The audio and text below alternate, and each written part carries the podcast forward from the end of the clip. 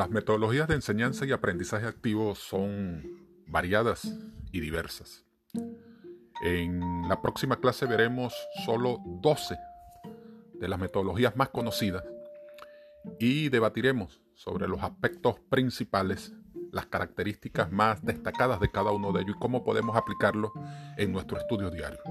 Veremos la metodología de resolución de problemas, la de estudio de casos, la gamificación, los proyectos, las simulaciones, la metodología de descubrimiento e investigación, la metodología de portafolio de evaluación, prácticas auténticas, Flyper Classroom, una metodología interesantísima, invertida, donde ustedes vienen desde la casa con los conceptos y la teoría ya aprendida y desarrollada y en clase entramos directamente a estudiar y ver casos prácticos construir juntos el aprendizaje.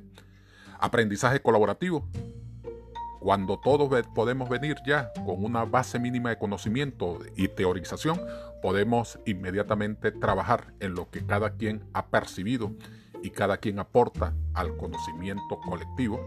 El design thinking, design thinking, perdón, y el último aprendizaje basado en retos. Les invito a que vayamos eh, viendo algunas de estas metodologías y traigan para la próxima clase eh, sus eh, aportes, sus conclusiones y juntos trabajemos para que cada una de estas metodologías pueda ser aplicada no solo en un salón de clases, sino en nuestros trabajos y en nuestra vida diaria.